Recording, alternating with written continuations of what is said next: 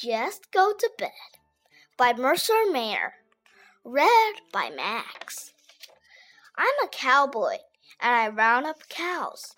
I can lasso anything. Dad says it's time for the cowboy to come inside and get ready for bed.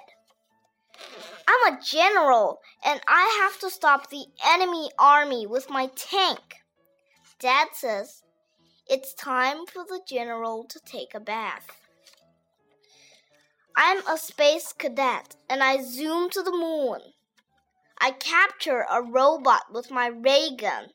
Dad says, This giant robot has captured the space cadet and is going to put him in the bathtub right now. I'm a sea monster attacking a ship. Dad says, it's time for the sea monster to have a snack. I'm a zookeeper feeding my hungry animals. Dad says, Feeding time is over. Here are the zookeeper's pajamas. I'm Super Critter flying over the city. I'm a train engineer being chased by bandits. Dad says, The bandit chief has caught you, so put on your pajamas. But I'm a race car driver and I just speed away. Dad says the race is over.